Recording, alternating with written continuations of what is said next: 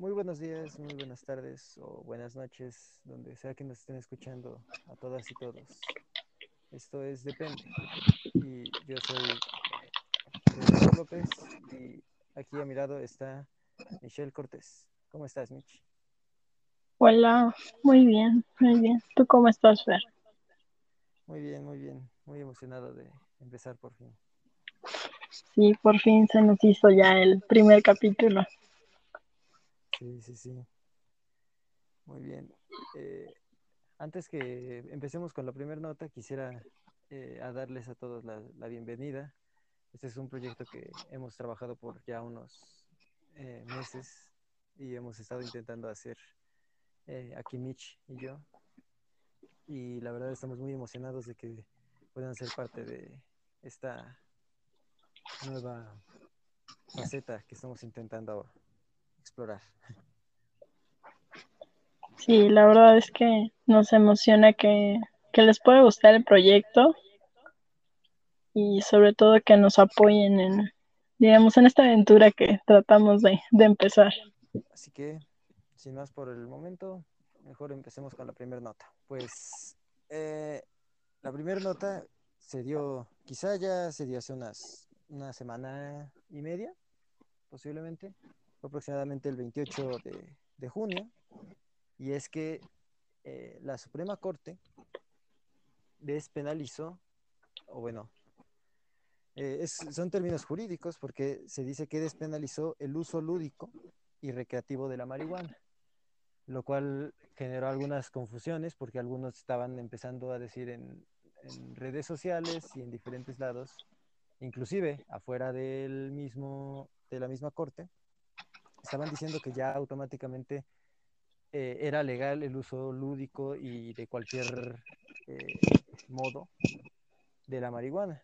Es decir, que ya cualquiera podría ir fumando un cigarro con marihuana, así como se van por la, gente por las calles fumando tabaco. Pero hay, hay un problema. Sí, es una decisión histórica y, y pues apareció en todos los diarios este, en este día pues no es del todo cierta que todos ya podamos eh, libremente usar la marihuana cuando nos plazca.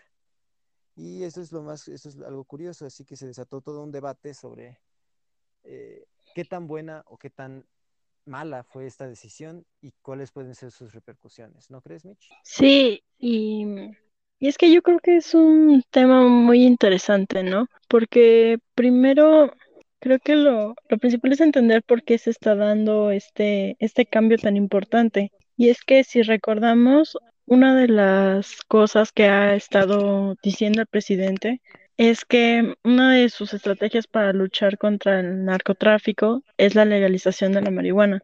Y es realmente este motivo del que parte que se haya terminado esa prohibición del, del consumo de, pues, de la marihuana. Y es que también, como, como dice Fer, no puedes andar por la calle fumando la marihuana o simplemente cargándola contigo, simplemente porque la Suprema Corte, entre comillas, ya lo, ya lo permitió. Sí, exacto. Y, partiendo de eso, ¿no? Eh, si bien sí es una estrategia que ya se ha debatido y, y, hay países que la han adoptado. Por ejemplo, eh, en este, más de la mitad de los estados en Estados Unidos ya es legal el, uso lúdico y activo de la marihuana, así como medicinal y para ciertas, ciertos cultivos. No, no, tan, no tan excesivos, pero sí. Eh, ellos argumentan, ¿no? En, como, como dice Mitch, como, igual que el presidente, que es una estrategia para, para el narcotráfico, ¿no? Para intentar combatirlo, como negar o disminuir ese mercado.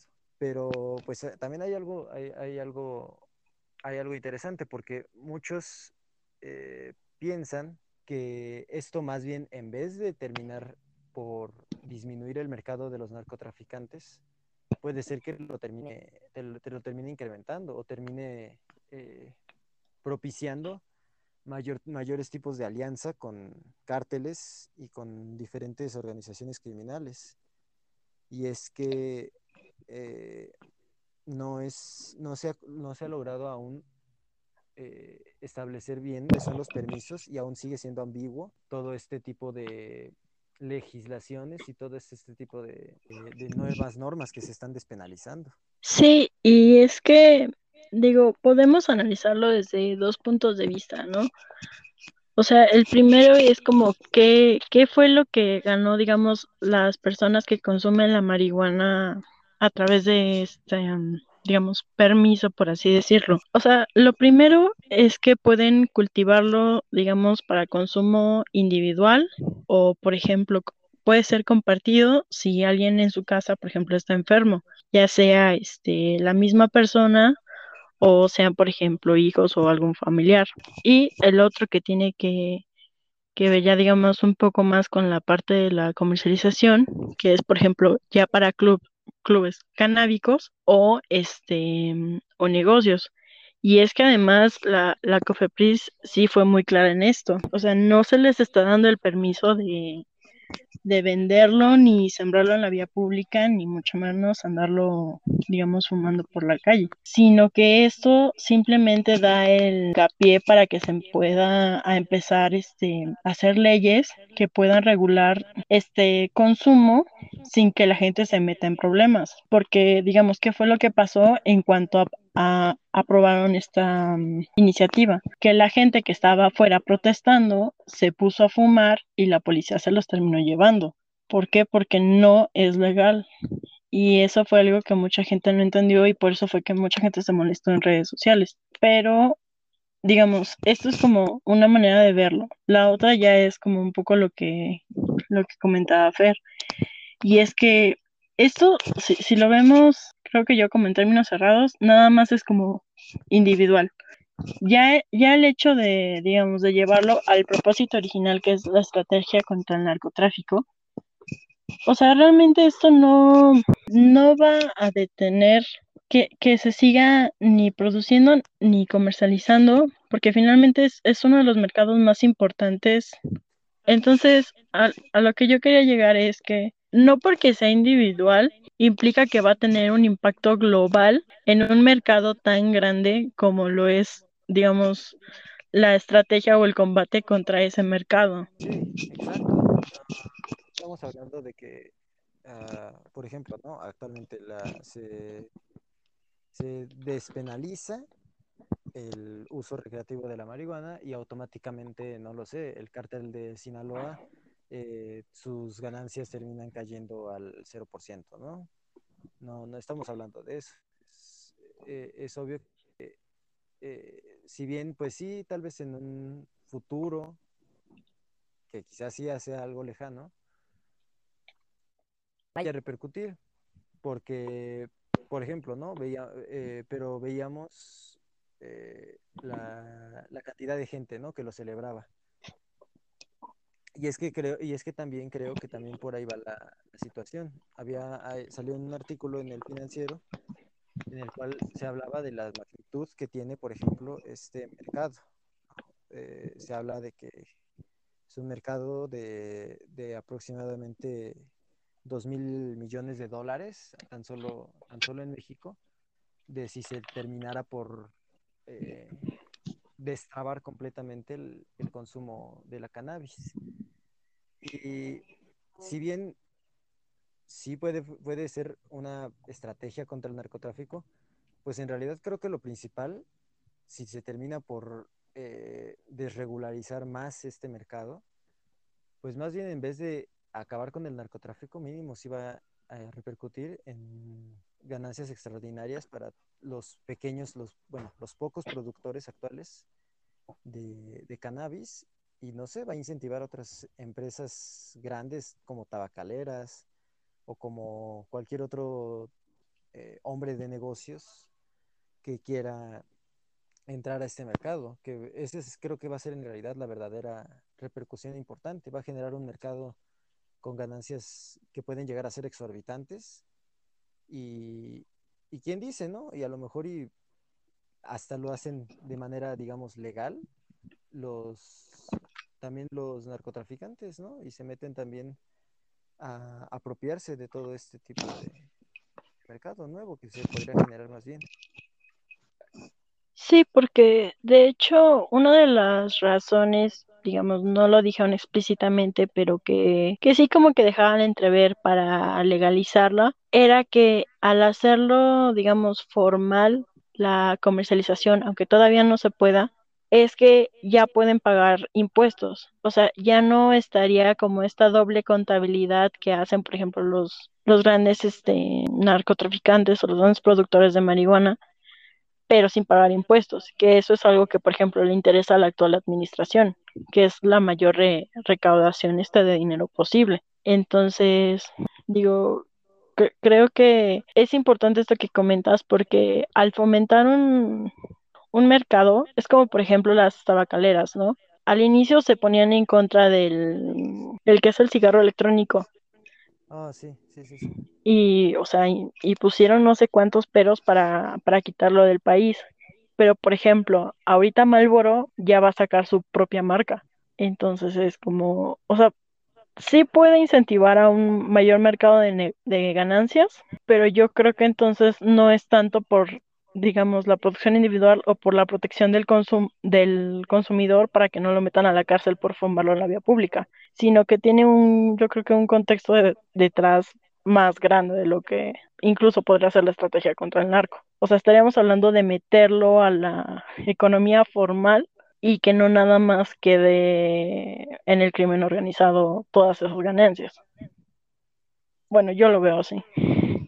No, sí, exacto. Es, es, es, es, lo, mismo que, que, que, había pensado, porque muchos en redes sociales, y no, no es por estar en contra de, de esas personas, pero muchos decían y se vanagloriaban de que eh, ganó la libertad y que fue un gran, eh, ¿cómo lo calificaban? No, no recuerdo exactamente la palabra que utilizaban, pero decían que había sido un, hito, ¿no? Que había sido lo, lo mejor que había pasado eh, en los últimos años en cuestiones de derechos y de eh, garantías para los ciudadanos, ¿no? Pero mm, no estoy seguro de que en realidad eh, estén viendo que, que esto, es, esto es parecido un poco a lo que pasó hace muchísimos años con precisamente con los cigarrillos de, de tabaco. O sea, eh, antes eh, eh, no eran, estaban desregularizados, no tenían,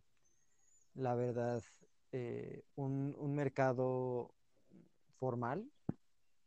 ¿Y qué pasó? Pues se le fue poniendo diferentes regulaciones, legislaciones. Por ejemplo, ¿no?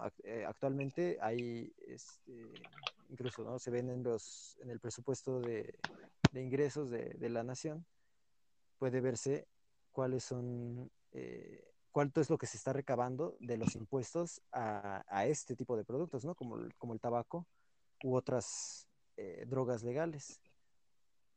Y exacto, como dices, por ahí siento que esa es en realidad la principal repercusión que va a tener eh, la legalización o despenalización de diferentes prácticas canábicas.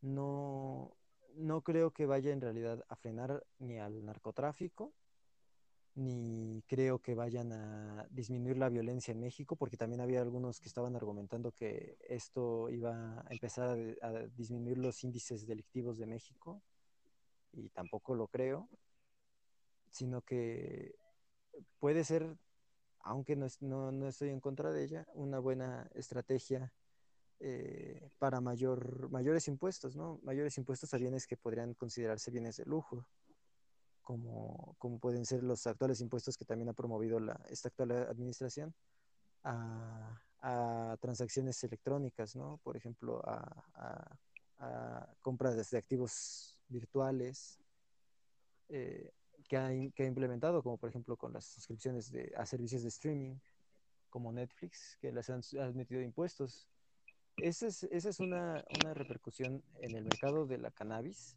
que creo que podría ser interesante. No estoy seguro de si sea la mejor manera de obtener recursos o si sea en realidad lo que la gente de manera individual quiere, pero en materia económica creo que es una decisión, en mi opinión, prometedora para tanto para la inversión como para las las ganancias eh, por medio de impuestos. Sí, yo, yo también creo que va a ser un impacto interesante a futuro. Digo, sobre todo porque un poquito ya hablando de la comercialización, o sea, ahorita los primeros permisos, entre comillas, que se dieron fue para que la gente pudiera cultivar su propia marihuana en casa, pero tampoco les pusieron un límite de cuántas plantas podían cultivar. Entonces, digo, se supone que no puedes traer más de cierta cantidad en el bolsillo y que en, le- en teoría no deberías venderla, pero eso tampoco implica que la gente no lo vaya a hacer. Entonces, ahí, ya- ahí ya no estamos hablando nada más del productor, digamos, del narcotráfico, que claramente una producción individual no lo va a detener. Pero sí, sí, yo creo que sí puede desatar a lo mejor alguna especie de disputa, porque va a decir, no me conviene que mi consumidor esté produciendo su propia, digamos, la propia mercancía.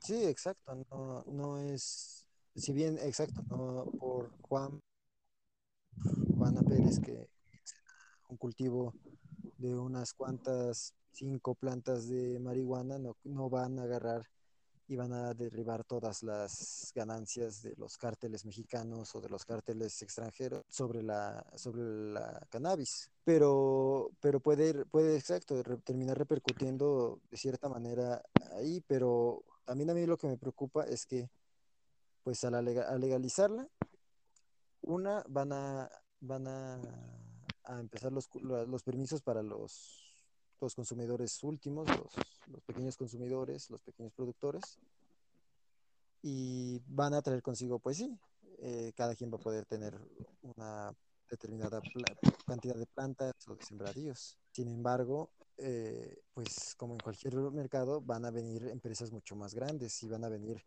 farmacéuticas y van a venir eh, eh, tabacaleras, como decía, y, y otras más, pues van a venir a intentar buscar también entrar en este nuevo, en este nuevo mercado. Y entonces terminar, va a haber una, ahora va a haber una presión, por ejemplo, con los agricultores, porque van, ya no solamente van a tener que eh, cuidarse del narcotráfico que quiere comprar sus, parcelas, sus hectáreas que tengan de, cultivo, sino que además también van a necesitar eh, cuidarse de que las farmacéuticas o de las otras compañías grandes se quieran apropiar también de sus mismos terrenos. O incluso puede ser que hasta termine, termine esto provocando una alianza entre ambos sectores. Pues un poco como lo que pasó con la hoja de coca, ¿no? En el sur del, del país, que, que pasó al principio el narcotráfico controlaba a las comunidades que cultivaban la hoja de coca, pero por ejemplo cuando empezó a aparecer más la marihuana o algunos otros, digamos, químicos que podían sustituir fácilmente a la hoja de, de coca, estas comunidades siguieron cultivándola, digamos, porque fue lo que aprendieron a hacer, pero económicamente ellos no ganaban lo que ganaba a lo mejor el narcotraficante porque ya no tenían el mismo uso y ya se había ampliado el, el mercado, ¿no? Que es un poco lo que podría pasar a lo mejor con el narcotráfico en el mercado de la marihuana, que al empezar a entrar que la industria farmacéutica, las tabacaleras o alguna otra industria, y ya al ser de manera legal no implica que ellos tengan que estarse dis disputando territorios o estar amenazando a las comunidades para que les sigan haciendo estas grandes producciones de marihuana que creo yo que por ahí podría ir este argumento, pero que no creo que sea la, la solución para, para el problema. Sí, exacto. No, vamos, ¿no? O sea, es lo que estamos intentando destacar. No, no es exactamente la decisión más rápida para poder atacar al narcotráfico o, o a diferentes de violencia que este mismo fenómeno desata, pero las repercusiones económicas pues sí van a ser eh, mayores y va a haber un reacomodo en el mercado, porque los narcotraficantes o el, o el, el narcotráfico pues va a tener una, una disputa o al menos una negociación posiblemente con las empresas, digamos, entre comillas, legales, ¿no? Como la farmacéutica o como la industria Entonces van, van a entrar y estamos hablando de que pues hasta podrían darse, darse una, una alianza a- al estilo de un, de un cártel eh, en sentido económico, ¿no? Una colusión, eh, formando monopolios ahora del control de la, de la marihuana, porque si bien, si supongamos, ¿no? Una farmacéutica pactar, legal, teniendo el control eh, legal o, o, guardando las apariencias de que ellos tienen el control sobre todos los sembradíos que actualmente tiene eh, el cártel de Sinaloa o el cártel Jalisco Nueva Generación o cualquier otro, otro organización criminal, pues ahora e, ellos van a tener el poder. O sea, siento que también puede ser que termine, se, se termine dando más poder y ahora desde una, desde una forma legal a los mismos cárteles antes que en realidad terminar con la violencia que estos van provocando. Sí, o sea, totalmente, no, sobre todo en el sentido de la violencia. Yo creo que esas son de las cosas que más importan sobre este asunto. Digo, porque a lo mejor nosotros no lo vivimos tanto en la ciudad, pero por ejemplo en el norte o en el sur, allá sí son disputas violentas por los por los territorios este, de sembradío. Y finalmente eso yo creo que es lo que más le preocupa a la gente que vive por allá. Sí, exacto. Eh, aquí somos una área urbana y no vivimos la misma situación que, por ejemplo, los campesinos en los cuales hasta incluso eh, ven como mejor opción la plantación de marihuana o de amapolas o diferentes drogas que, que en realidad seguir con los cultivos porque pues se ven amenazados o se ven comprados, digámoslo así, por el narcotráfico, coaccionados por, por los mismos, las mismas organizaciones delictivas. Y eso por una legislación, como dices tú, ¿no? Una, una legislación individual o para el consumo eh, pequeño, el consumo eh, más enfocado hacia, quizás hacia pacientes con cáncer, hacia pacientes con dolencias crónicas, pues eso no va, eso no va a acabar con la violencia en el norte o en el sur del país. Sí, de hecho.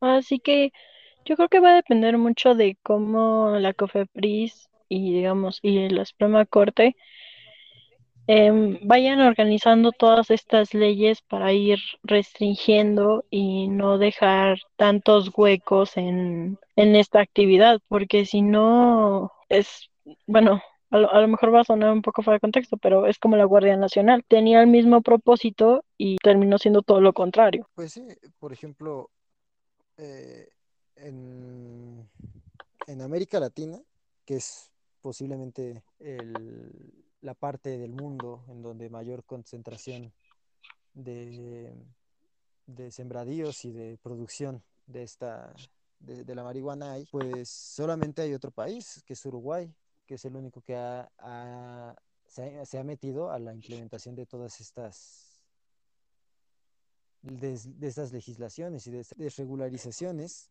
eh, no, es una señal, ¿no? De que no está siendo generalizado tampoco en toda la región, porque es, es un tema muy diferente, por ejemplo, en Estados Unidos. No es, no es para nada el mismo contexto ni la misma situación de violencia que, que acá. Sí, no, en, en definitiva no lo es. Digo, honestamente no, no conozco tanto sobre la situación en, en Estados Unidos, pero sí sé que, por ejemplo, aquí sé que la violencia se concentra más como en las partes pobres del, del país, como por ejemplo, ¿no? La, en el sur y por ejemplo cerca de la frontera, ¿no? Que es donde más se disputan como los centros de comercio y de producción. Y por ejemplo, yo tengo entendido que en Estados Unidos es como generalizado, ¿no? La, la violencia por el por el narcotráfico. O sea, allá es como toda la región y aquí no, aquí son como es como más focalizadas, donde yo entiendo. Sí, Sí, exacto. Y, y, es, y es un contexto diferente. ¿no? Allá no tenemos, no tienen la misma situación, el mismo, por ejemplo, la misma, la misma prisión de tener eh, los cárteles arraigados a su tierra, ¿no? Sabemos que más allá de cualquier Guardia Nacional o de cualquier Policía Federal, eh, el estado de Sinaloa, pues es un estado en muchas que en muchas regiones está fuertemente controlado por el narcotráfico igual que, bueno, igual que diferentes eh, lugares, ¿no?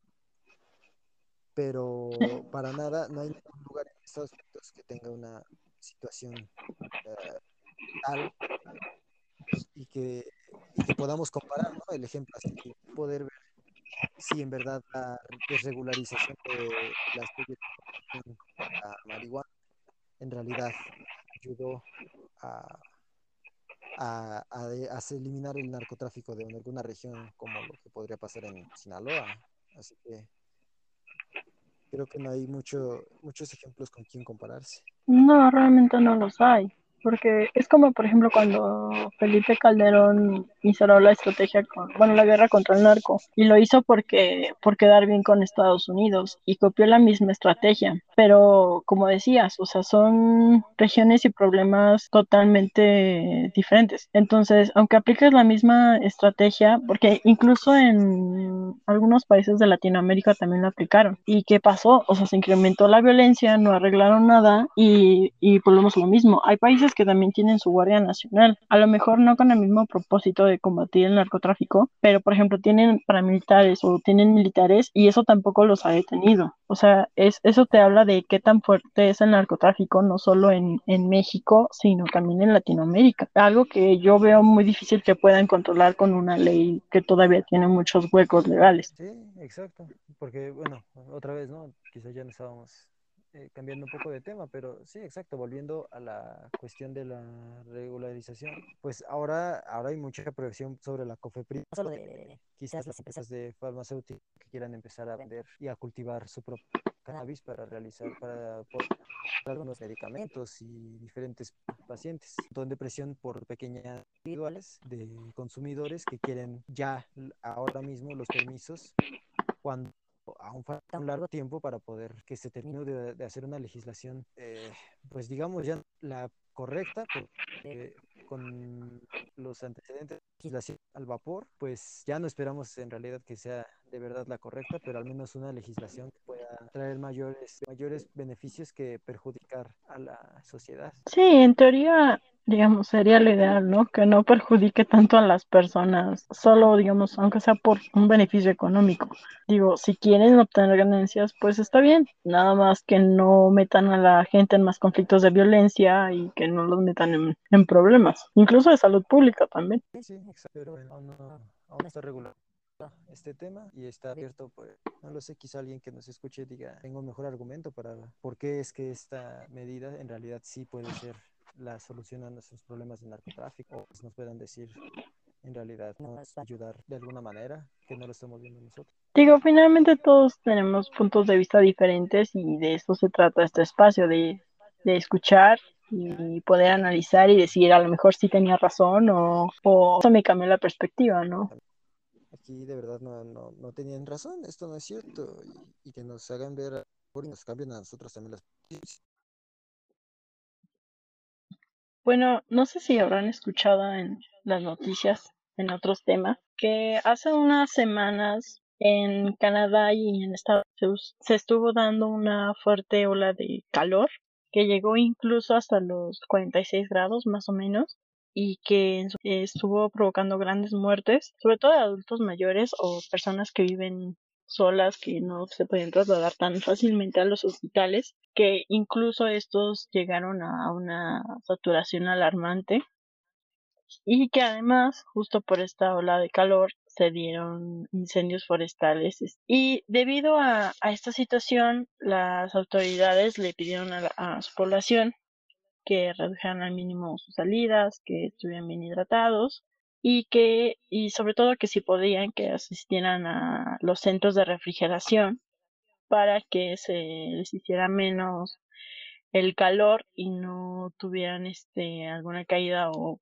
o pudieran este fallecer por por la situación. Pero so, sobre todo lo que es más alarmante de esta situación es que este fenómeno tiene que ver finalmente con el calentamiento global y que a lo mejor ya muchos están hartos de escuchar sobre el calentamiento global, pero realmente yo creo que en el último año se han notado cada vez más los efectos del mismo, a pesar de que si bien la pandemia hizo que algunos fenómenos se, digamos, se calmaran o sea, de plano hubo otros que no, como fue la, la temperatura, ¿no? Muchas cosas están cambiando en, en, el, en el clima y yo, yo creo que eso ya es generalizado, o sea, ya no, ya a estas alturas no puede caber en duda que dirían que algo, algo, algo estamos haciendo mal, ¿no? Y que esta situación no es normal y ya es más que alarmante, ¿no crees, Fer? Sí, sí, sí, lo decías muy bien. Uh, si bien muchas personas pueden decir así de, ya no estamos cansando de escuchar del calentamiento global o puede ser que estemos pensando así de, ay, ya pasó de moda eso. o algún, tipo de cosa así, pues no, no, es, no es cierto y cada vez es más relevante y va a salir más tiempo en las noticias y cada vez son más constantes las repercusiones y más cercanas a lo que vivimos, ¿no? Y no estamos hablando de... Hay, que, hay que resaltar, ¿no? O sea, no estamos hablando de que como muchos, algunos pueden pensarlo, ¿no? No estamos hablando de que de repente nosotros logramos cambiar la Tierra, ¿no? O, que todo esto, todo lo que pasa, nunca había pasado en, la historia de la, humanidad. No, obviamente que todos los y todos los campos de sembradíos y cosas así tienen temporadas de sequías, temporadas en que aumenta la temperatura, en que disminuye la temperatura. Vamos, las estaciones, siempre han existido las estaciones del año por los movimientos de la Tierra alrededor del Sol y lo hecho es que hemos agravado las cosas cada vez más. Por ejemplo, ¿no? Daban, daban la, en las noticias, en, en o, en, o en el financiero, leí, ¿no? que estas regiones de Portland, de, la Columbia eh, también de eh, en Seattle, han roto estas últimas semanas los, sus temperaturas máximas que habían alrededor de hace 40 años, 50 años que no. Sí, pues de hecho no, no sé si escuchaste, ¿no? Que decían que este año en diciembre iba a ser bien el invierno más caluroso, ¿no? Dirían así de de preocupante es la situación. Digo, y no es algo que, que esté lejano, digo, digo, ya, ya lo veíamos también en, en, en otra nota, ¿no? O sea, y que de hecho incluso lo comentamos en el piloto, que fue el, lo grave que es el problema de, de sequía y que además no estamos hablando de que sea un problema aislado, ¿no? Porque, por ejemplo, eh, y, y, se sabe, ¿no? En, en esta situación de la pandemia se agravó aún más este problema de, de sequía, también por una mala administración. Y, y qué ha pasado, ¿no? Que ahorita ya vemos, diríamos, el impacto económico, que ya vemos alzas en los precios, este, ya vemos, por ejemplo, incrementos en el precio del agua, de ciertos servicios, de ciertos este, alimentos. Y que y que incluso lo decía por ejemplo el gobernador del Banco de México no decía ahorita ya no no podemos pensar a estas alturas que es algo aislado. Ya ya es nuestro deber decía este empezar a tomar en cuenta esta situación que ya es a futuro y que sabemos que va, va a seguir empeorando y contemplarlo dentro de las políticas que tomemos de aquí en adelante. O sea, así de grave es la, la situación. Sí, sí, sí, sí. Eh, vamos, ¿no? Como decías al principio. O, sea, estamos hablando de que en, en la zona de Vancouver, en, en, Canadá, de acuerdo a datos, de, murieron 134 personas de calor. No es, no es algo menos. O sea, si bien sí, obviamente, no estamos hablando de que eh, esta onda de calor acaba de matar a toda la población de Estados Unidos o alguna cosa así. Pues sí, estamos viendo algo, algo sin precedentes. O sea, las personas que estaban acostumbradas al frío ahora están resintiendo calores que nunca habían, nunca habían sentido. Y, y como dices, esto ya no es un problema alejado, este tipo de cosas, y ya no se vuelve un problema que solamente mentalistas o aquellos que de defender eh, la, la, de defender las selvas y estar en contra de la tala de bosques, son los únicos afectados, son los únicos que les tienen que importar, sino que pues esto ya estamos viendo que, por ejemplo, como decías, Banjico ya está tomando criterios ambientales para sus decisiones en la política monetaria. Decisiones que ya trascienden más allá de, de muchos elementos que tenemos que tener externos a cualquier decisión de parte de los gobiernos. Cada vez vamos a ver más estas realidades que ya no solamente nos iban a alcanzar, sino que ya nos alcanzó estas repercusiones del cambio climático. Sí, y que además, como bien dices, ¿no? O sea, ya nos alcanzó y cada vez es más notorio, ¿no? Digo, claramente se, se puede ver, por ejemplo, que hace como dos meses teníamos un calor tan fuerte que literal estábamos en sequía casi extrema, ¿te acuerdas que estábamos casi en rojo? Sí, sí, sí. Y ahorita ha habido unas lluvias tan fuertes que se ha recuperado casi el 100% de las presas que ya estaban por debajo de la mitad. O sea, así de extremos son esos cambios que, aunque nos parezcan que, que podría ser a lo mejor bueno, ¿no? Porque, bueno, estábamos en sequía y ya tenemos agua otra vez pues sí, pero pues también tiene un trasfondo, ¿no? Porque además tampoco tenemos las condiciones como para que estén sucediendo esos cambios climáticos tan, digamos, tan abruptamente.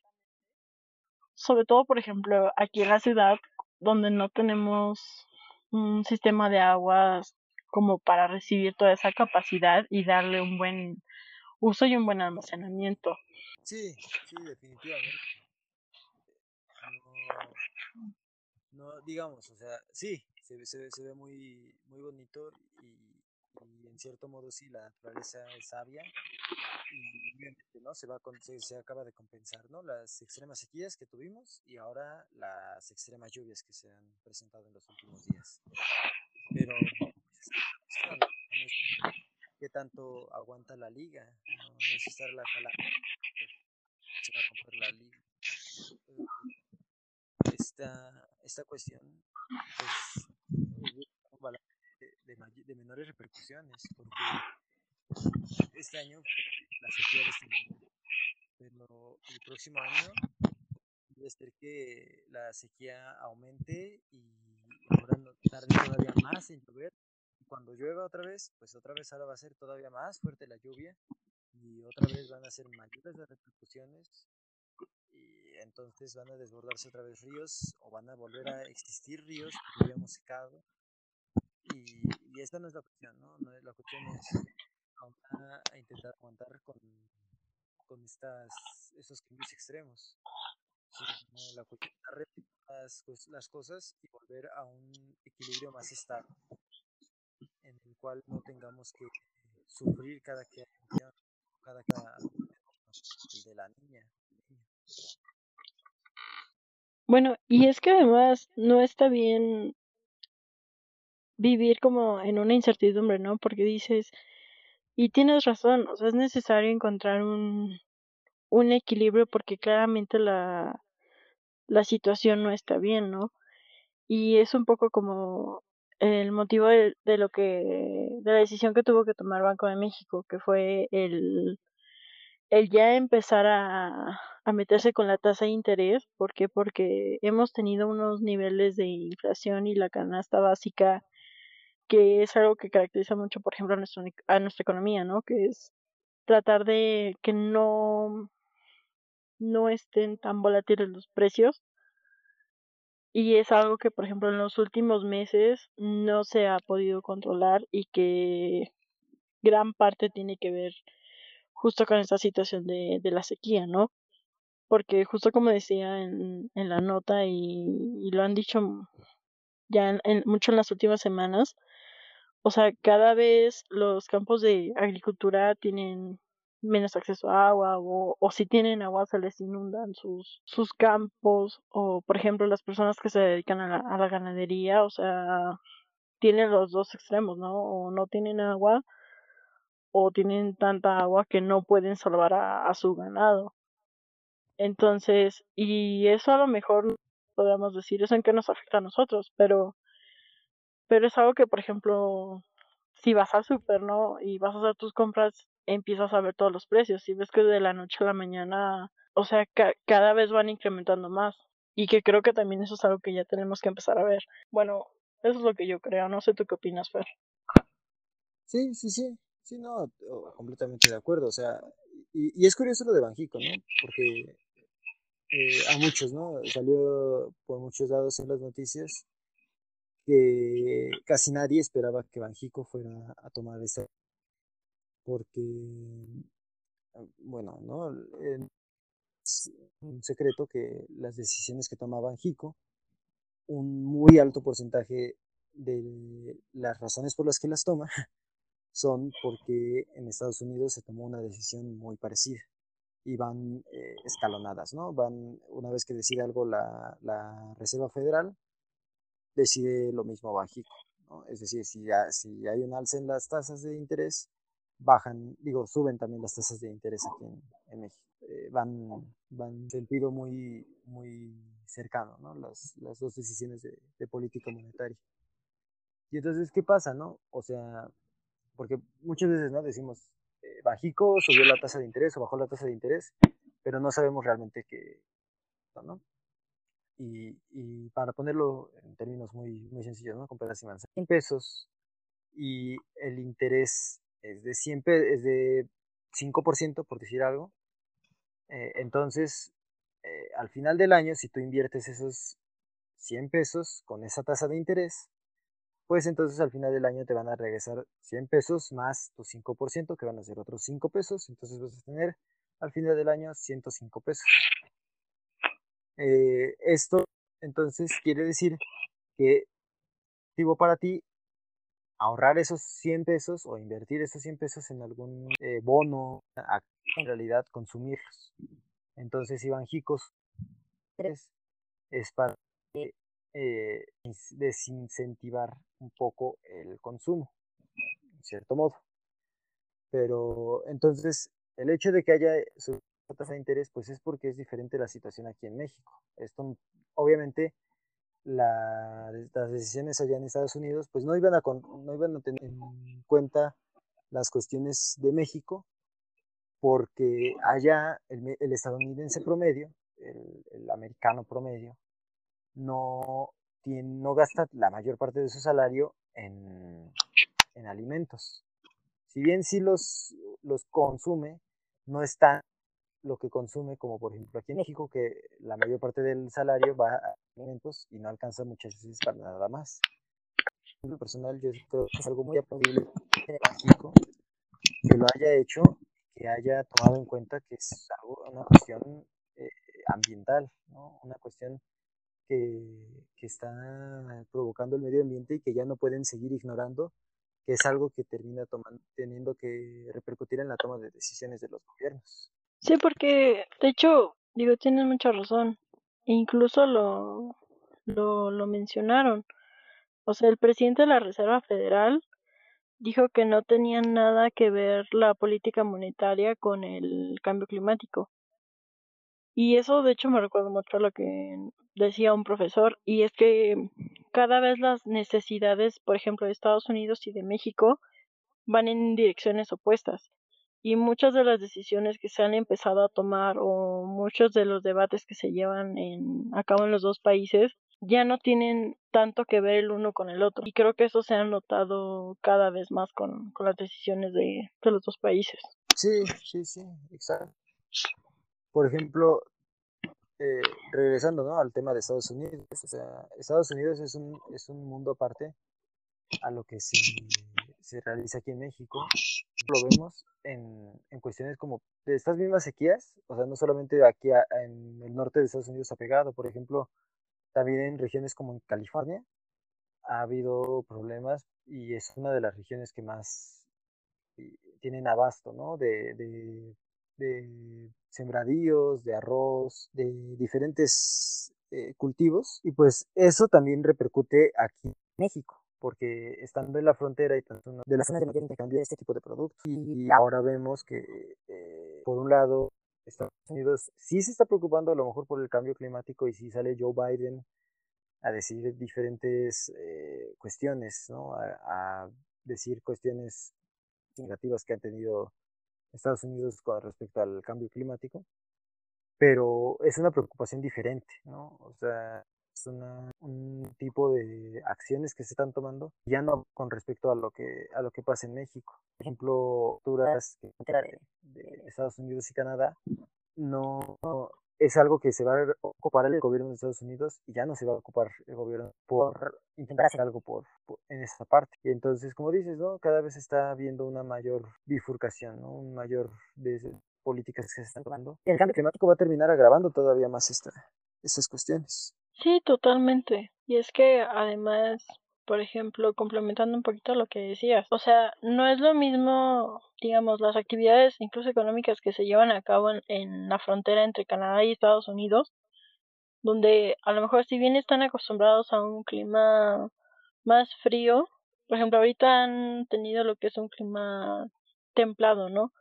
O sea, tampoco es como que en esa zona, por ejemplo, les afecte tanto la sequía. O sea, les está afectando más en el, en el sentido eh, de salud pública.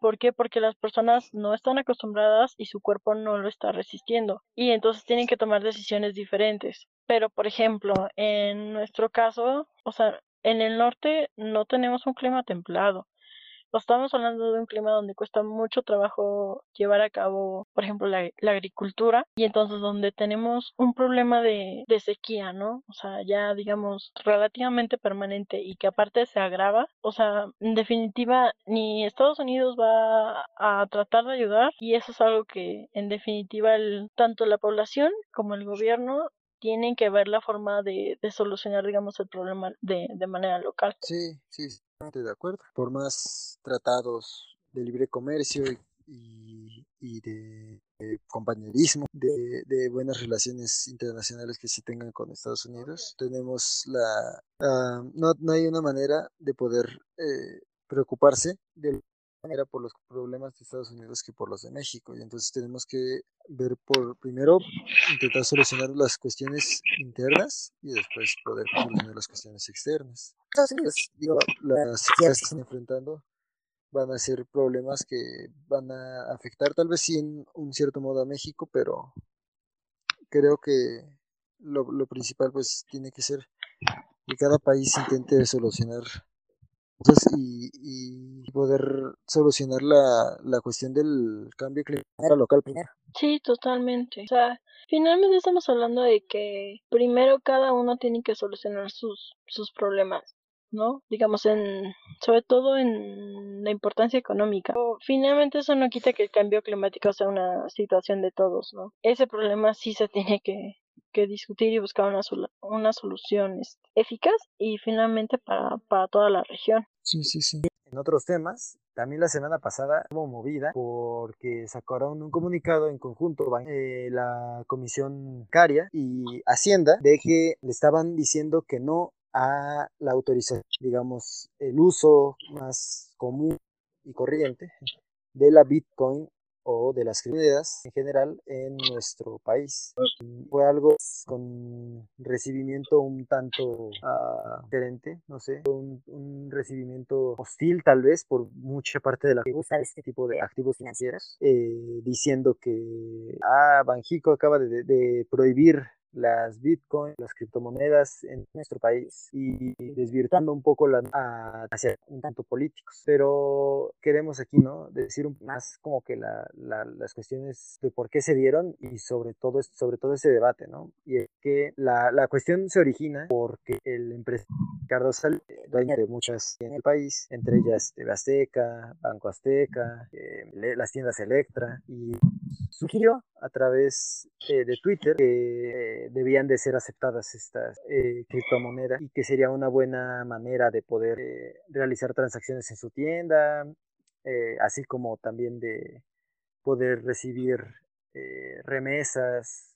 etcétera, ¿no? Dijo que era un, un paso hacia adelante que no era lo más recomendable, ¿no? Y que no veía en un horizonte cercano poder autorizar eh, de manera general el uso de las cripto como una forma de pago hacia los clientes y hacia las empresas. Eh, esta fue como la, verdadera cuestión que dijo Banji. ¿Qué opinabas sobre monedas? ay, es que yo creo que es algo muy, controversial porque no bueno, yo en lo personal no estoy de acuerdo con las criptomonedas, sobre todo porque no algo que las, digamos que las respalde. E incluso en el, en el artículo hacían esta diferenciación, ¿no? Que en el artículo que, que enviaste sobre Salvador. Te autorizó las, Exacto. Y hablaban de que ellos, por ejemplo, querían usar las criptomonedas tal cual. E independientemente de que hablaban del de que se las prohibieran por el daño que le hacen al planeta por la por, minar este las bitcoins y demás. O sea, uno de los peros que les ponían era porque no tenían un sustento, digamos, algo que los respaldara como por ejemplo el dólar o el peso. O sea, porque era muy muy volátil porque depende más como de la demanda que estos tengan. Y por ejemplo, lo que decía Bajico era que esto aplicaba tanto para las bitcoin como para las stablecoin, que es como la bitcoin, o sea, también es una criptomoneda, pero que estas sí son en teoría son activos digitales que son no tan volátiles porque tienen un sustento con el dólar. Pero, por ejemplo, yo no estoy de acuerdo con las criptomonedas o con estas stablecoins. ¿Por qué? Porque generalmente estas criptomonedas utilizan mucho para lo que son transacciones en el mercado financiero. Y desde mi punto de vista el mercado financiero no tiene un sustento, digamos, productivo que pueda mantener a largo plazo, digamos, esas transacciones sin que lo conviertan en una burbuja especulativa. Entonces, por eso digo que es algo contradictorio en mi opinión sobre las bitcoins. De acuerdo, ya habrá quien no, digo, cada opinión es diferente, pero, o sea, en mi opinión es algo bueno que Bajico todavía no les haya dado como carta libre para hacer tanta transacción, porque incluso uno, uno de los argumentos que utilizan es el blockchain, ¿no? Que, por ejemplo, al usar las stablecoins en lugar de las bitcoins, em, pueden tener como un libro de contabilidad más transparentes porque es un código único. O sea, aquí no hay réplica o no puede haber una doble contabilidad, que era un poquito lo que argumentaba El Salvador, que era una era un balance más transparente. Entonces podrías combatir ciertas cosas como la corrupción o, o lavado de dinero, cosas así, ¿no? Pero por ejemplo, o sea, tampoco implica que no por, digamos, ser más transparentes, no estén, por ejemplo, sujetas a estar en algún, este, como le dicen, algún crimen cibernético, ¿no? Es decir, que alguien, como por ejemplo, ¿no? Hacen las extorsiones de que le piden, en lugar de dinero, les piden bitcoins, y aunque tengan, digamos, ese blockchain, no significa que tan fácil sepan quién es el propietario. ¿No? O por ejemplo, que los fondos de alguien los conviertan en bitcoins y ya no sepan en, manos de quién quedó. Que es un poco también lo que apelaba Banjico, que no es tampoco tan transparente, aunque sea una stablecoin y tenga hasta cierto punto un respaldo por el dólar o por el peso. O sea, no sé tú qué opinas sobre las bitcoin. Pues, pues sí, digo, a lo mejor, ¿no? Y, y los dos nos vemos como muy eh, retrógrados y que somos cavernícolas por no querer eh, aplaudir las Bitcoin, pero eh, estoy muy... Ah, no me entusiasma tanto ¿no? este tipo de transacciones y este mercado de las criptomonedas. Y, y no tanto por la cuestión especulativa, si no fueran las Bitcoin, hoy eh, serían otra vez los tulipanes, ¿no? Como hace este, unos cuantos años, que es una de las primeras burbujas eh, financieras, ¿no? Pero vamos, siempre va a haber, porque al, al, hombre le encanta, al hombre como especie, ¿no? No, no, solo, no solo a los hombres, eh, al humano le, le encanta eh, la especulación, ¿no? Y le encanta, como decía Keynes, intentarle ganar al mercado y, e intentar predecir lo que va a pasar eh, y, eh, y, de una conducta irracional. ¿no? Eh, este, este tipo de cuestiones pues no va a dejar de pasar, pero la cuestión o, con cualquier otra es, es, lo que hay detrás, ¿no?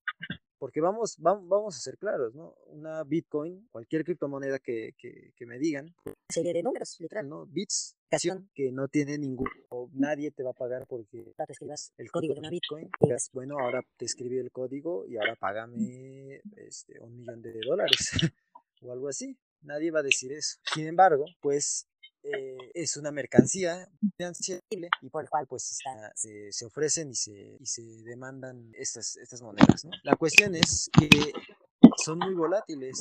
O sea, hoy, hoy pueden valer eh, cerca de, de 300 mil dólares una Bitcoin y mañana pueden caer repentinamente el magnate de la tecnología de Estados Unidos, él dice hoy que la empresa Tesla Motors va a aceptar coin para poder ser eh, el pago de, sus servicios y por sus automóviles y mañana que y literalmente no pasó eso al poco tiempo dice que no que no va, no va a aceptar la y entonces el precio subió cuando dijo que sí se aceptaban y bajó en cuanto dijo que ya no se aceptaban.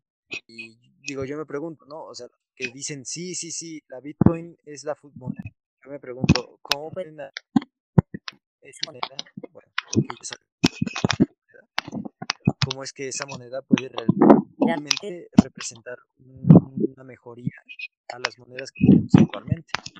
¿No? Porque yo no creo que de verdad tenga los grandes beneficios y los grandes los grandes diferenciadores en comparación con una moneda normal, como para que ya se considere que tiene que ser moneda de, de curso legal en todos los países, países avanzados. Sí, la verdad es que yo tampoco lo, lo creo. O sea, entiendo a lo mejor el por qué querrían hacerlo, porque ya no sería como, em, digamos, monedas individuales, ¿no? Que peso, dólar, el euro. O sea, estaríamos hablando de darle un nuevo valor social, pero a una sola moneda, entre comillas. ¿no? Pero sería un poco como lo que quiso hacer, mm, no me, si no me recuerdo, fue Rusia con China, que querían hacer su propia moneda y desplazar al dólar, ¿no? O sea, económicamente hablando, es muy difícil hacer un cambio tan grande, sobre todo porque, por ejemplo, o sea, si si hablamos, por ejemplo, de cuando se instaló el, el, dólar como moneda, o sea, no fue de la noche a la mañana, fue un proceso que le tomó bastante tiempo este, poner de acuerdo a, a todos los países. Entonces, yo creo que en ese sentido sería el mismo caso con, con el Bitcoin.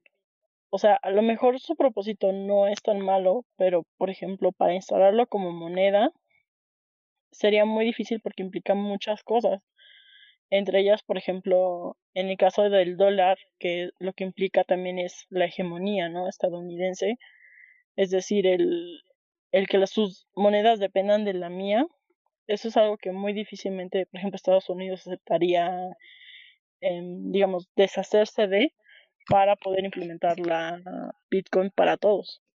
Sí, definitivamente. No creo que Estados Unidos, por más que la eh, técnicamente, ¿no? Surgió ahí en Estados Unidos, no creo que vaya a decir abiertamente, sí, cambiemos y ahora la Bitcoin eh, es la nueva moneda, ¿no? Y desbancaron al dólar y automáticamente ahora la Fed se tiene que, la federal, la Reserva Federal tiene que ahora preocuparse, ¿no? Por las Bitcoin y ya no por lo... No, no creo que vaya a pasar eso. Es, es algo difícil porque, bueno, ¿no? O sea, aquí volviendo un poco a lo de Banjico. Eh, no, estamos hablando de que, eh, de que una Bitcoin no se pueda eh, intercambiar por una mercancía o por su equivalente en dólares o por su equivalente en pesos o etcétera, ¿no? Porque al fin y al cabo es una mercancía como cualquiera. Que estén especulando con ella y que en realidad no tenga el valor que dicen tener, pues eso es otra cosa porque obviamente actualmente, ¿no? Eh, no estoy muy seguro del precio actual de una, pero hasta donde me quedé ya estaba llegando a históricos de, de aproximadamente 600 mil dólares, creo, una bit. Y oh. eh, bueno, el, el, el valor, pues obviamente sí, con, si lo cambias por dólares hoy, pues obviamente con esos 600 mil podrías comprar. Y, si lo cambias directamente, también seguramente vas a poder comprar muchas cosas porque hay muchas personas que aceptan ese, Bitcoin. Pero no estamos hablando de eso. Es, eh, la cuestión es la, volverla una moneda, ¿no? Porque eh, no es lo mismo que solamente puedas que entre dos personas acuerden cambiar una cierta cantidad de bitcoins o de cualquier otro token de este tipo por una mercancía a que ahora sea aceptada legalmente en cualquier lado. Porque volvemos ¿no? a, la, a la volatilidad, porque esos 600 mil, pues de, repente, 300 es así como, no sé, un auto, no le puede representar una, una gran diferencia. Dice, bueno, puedo esperar a cambiarlas por, por dólares hasta que vuelvan a subir. Pero si tú la vuelves una moneda de curso legal y las empresas empiezan a pagar con ellas a sus empleados o empiezan a no sé, intentar pagar sus deudas con este tipo de cuestiones, pues ahí sí ya hay un problema, porque si tú le pagas a una persona hoy tres bitcoins, que es el equivalente a su salario, y mañana esa bitcoin deja de valer de, no sé, de mil dólares, deja de valer mil dólares, y mañana solamente porque Elon Musk dijo que le aburrían las bitcoin y ahora iba a invertir en maíz, pues ahora eh, de repente las Bitcoin terminan valiendo en vez de mil dólares, terminan valiendo eh, 10 dólares. Y entonces ese ya es un peligro que le estás dando a tus trabajadores si les estás pagando en Bitcoin. Porque ahora ya no recibieron 3 mil dólares, recibieron 300 dólares. Y entonces, eh, o 30 dólares, creo que dije 10 dólares. eh, recibieron 30 dólares. Entonces es un riesgo que le estás pasando a tus trabajadores como empresa. Y eso es lo que ya no quiere, eso es lo que no quiere que vaya a pasar Banjico. Es lo que les prohibió a las empresas también hacer. Y, y tiene mucho sentido porque además podemos verlo desde este punto de vista. O sea, imagínate que aparte de los salarios empiezan, digamos, a pagar este mm, o a invertir para generar ganancias, pero digamos que fuera en el sistema productivo. O sea, si de repente suben y bajan, digamos, en la agricultura, ¿no? En alimentos, ¿qué va a pasar? O sea, los, los precios también van a, se van a disparar o van a caer. Y eso, digamos, con un salario inestable, o sea, estamos hablando de que, al menos en mi opinión, no tiene ni pies ni cabeza lo, la situación que podría generarse simplemente por utilizar la Bitcoin como, como una moneda, digamos, para, para medio de pago, pues. Sí, sí, sí, sí, completamente de acuerdo, porque vamos, si, si actualmente, ¿no? Eh, por ejemplo, eh, apenas que se dieron diferentes, hace poco más de un año, se dieron choques en el precio del petróleo, ¿no? En el precio del petróleo y eso termina afectando muchísimo a las a diferentes monedas de diferentes países, incluyendo el peso mexicano, eh, y hubo muchas repercusiones, ¿no? Y eso fue un activo físico, petróleo, y fue debido a la especulación con sus precios y con en el mercado de Estados Unidos. Pero es algo que podemos ver. Ahora imaginemos algo que ni siquiera podemos ver, que no sabemos no podemos eh, palpar ni de ninguna manera la dificultad de las regulaciones que puede llevar a, los bancos centrales si se aceptara.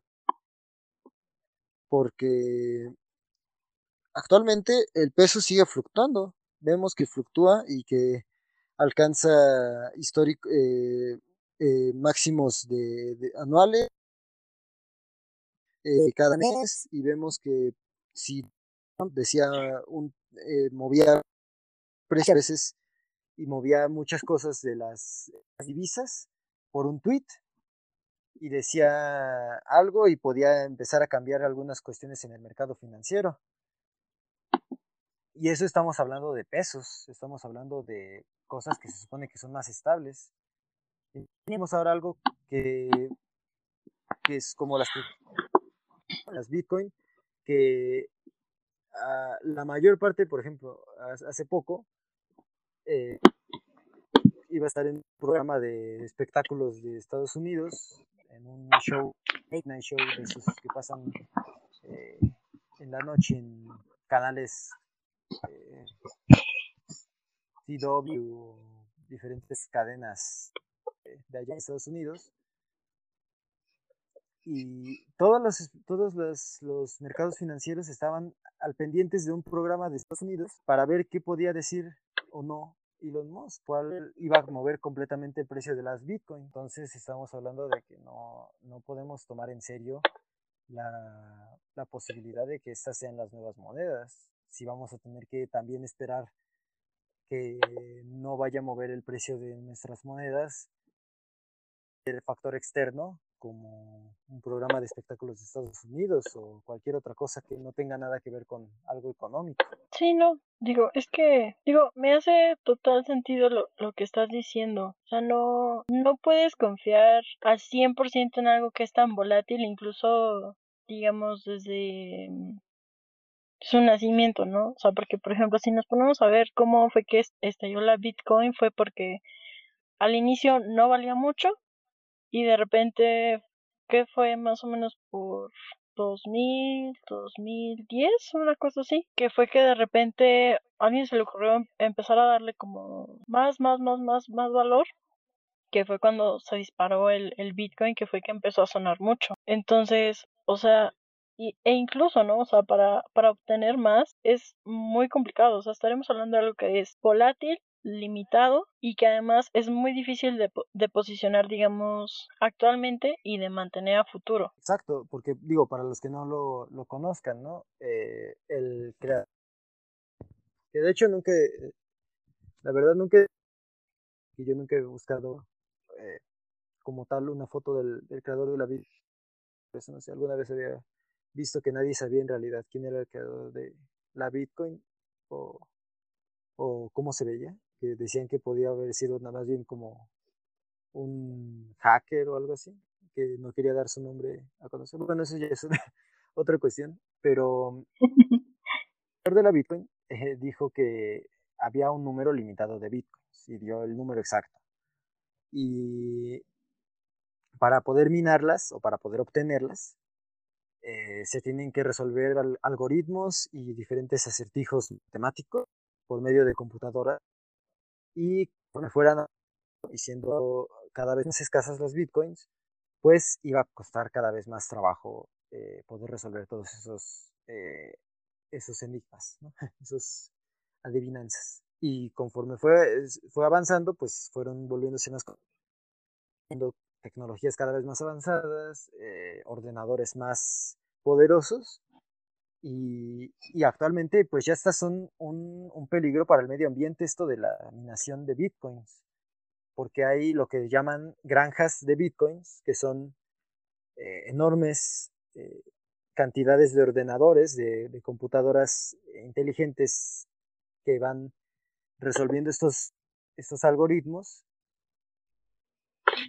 Y, y energía, requieren energía que se equipara a la energía que consumen países enteros eh, a lo largo de un año.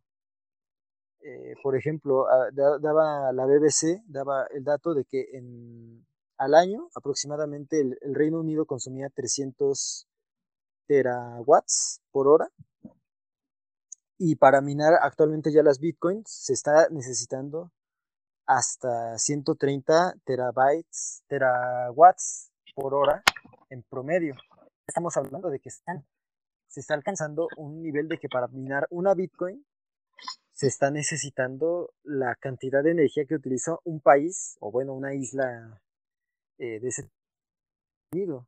Y eso ya es algo, algo importante, ¿no? O sea, ya está empezando a ser hasta un, un problema ambiental. Sí, pues de hecho, como decíamos, ¿no? O sea, gran parte de que no le permitían a Salvador, digamos, implementarlo fue el hecho de que no tenían las condiciones ambientales como para eh, sustentar lo, lo que era su proyecto de Bitcoin. Algo curioso que dijo hace poco el presidente de El Salvador fue que pensaba utilizar la energía de un volcán, algo así me parece, de un volcán que hay en El Salvador, para poder generar energía y a través de ella generar eh, crear las granjas de bit, eh, ellos establecer más bitcoins y poder tener más moneda de curso legal, que raya ya en, cuestiones muy surreales, que de verdad uno ya no imagina que, esa sea la, la política que puede cambiar las monedas, ¿no?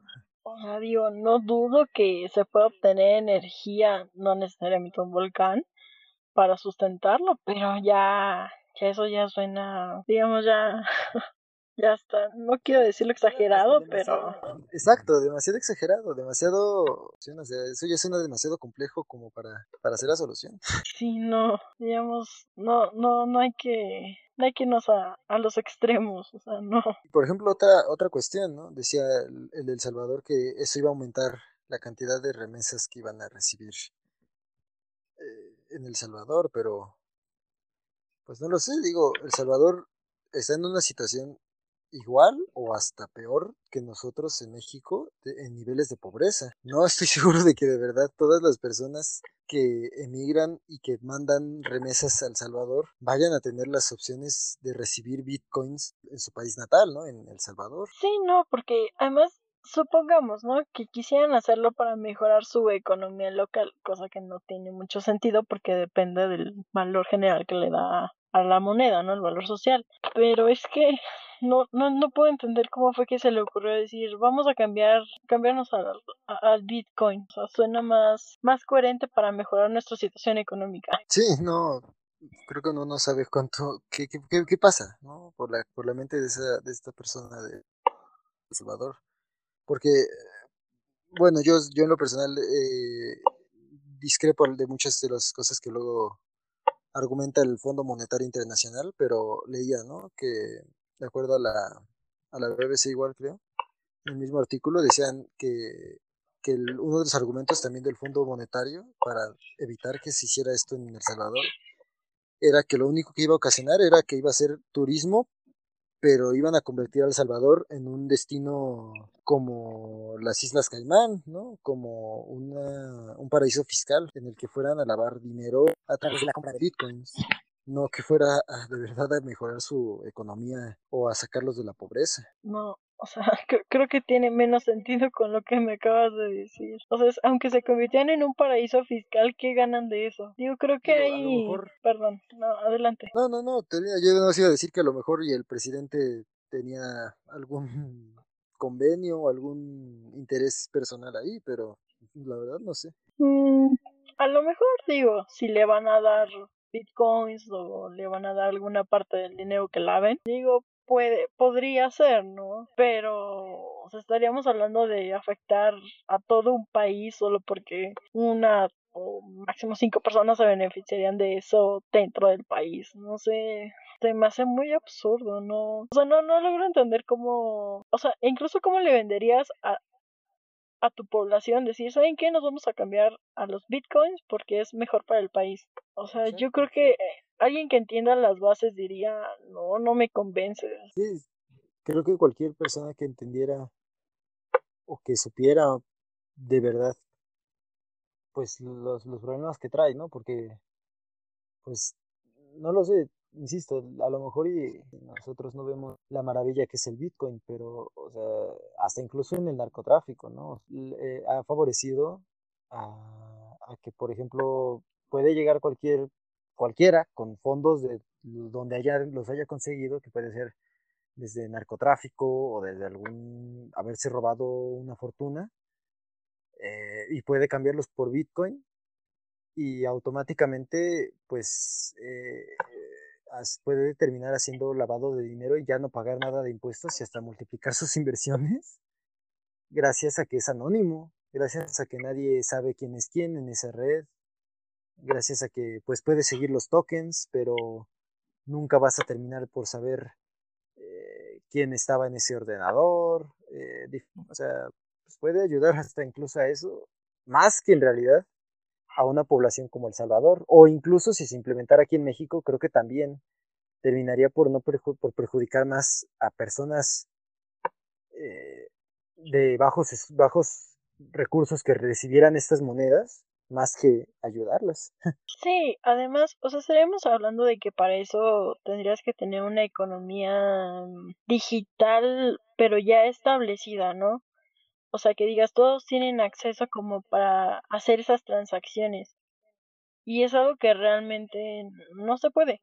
O sea, si ni siquiera en todos lados puedes utilizar la tarjeta de crédito para hacer compra y venta, o sea, digamos, en un mercado que es donde se hacen las transacciones durante la mayor parte del tiempo.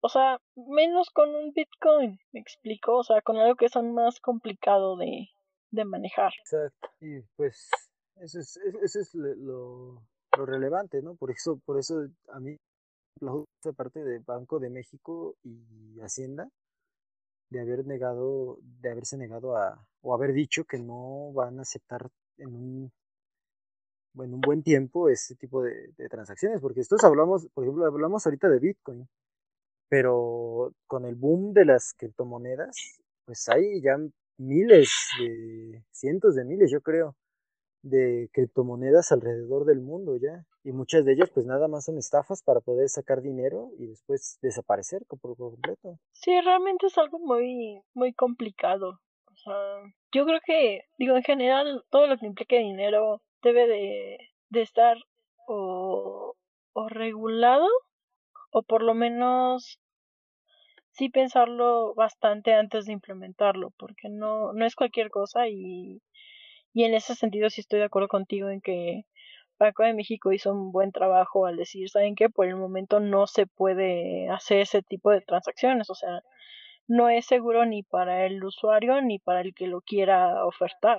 O sea, no es algo con lo que realmente pueda ser tan fácil empezar a hacer este transacciones. Este tema es bastante bastante amplio. Creo que alcanza para, para hablar mucho sobre el tema. Y yo la verdad quiero encontrar, o bueno, quisiera leer más argumentos para, o al menos que me los dijera alguien de por qué aceptar el Bitcoin o, o por qué de verdad es una esto del Bitcoin. Pues sí, la verdad es que no lo había pensado, pero creo que sí es sería interesante a lo mejor este encontrar un poco más de información y digo supongo que este tema va a seguir dando de qué hablar y se puede tomar en, para otra discusión no pero ya a lo mejor ya estando un poquito más informados y digo además, ¿no? Que las personas que nos lleguen a escuchar nos den su opinión y también nosotros pues a lo mejor ver si estamos un poquito mal o si hay cosas que nos faltan o, a lo mejor sí tenemos razón, ¿no? Y hay alguien que tiene otros argumentos que, que pues vaya darían para dar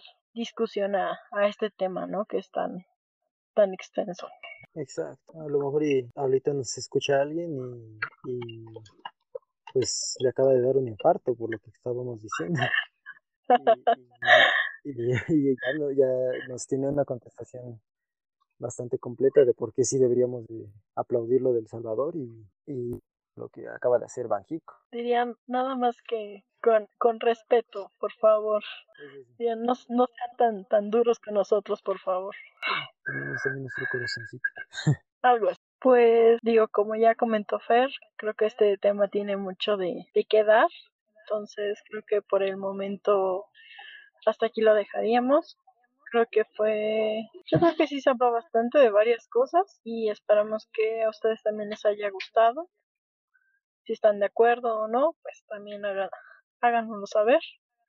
Estaremos contentos de leerlos. No sé si quieres decir alguna cosa, Fer. Pues exacto, estaremos atendientes de lo que nos puedan hacer de comentarios y nos encantaría saber su opinión. Sobre todo, no solamente de los temas, sino también qué les parece el programa y qué les gustaría. Pues entonces eso sería todo por hoy. Gracias por escucharnos, por estar al pendientes. No sean muy duros, por favor, en las críticas. Y si no, pues ya nos estaremos viendo por acá. Fue un gusto. Y pues eso ha sido todo por hoy. Muchas gracias. Hasta luego. Bye. Bye bye.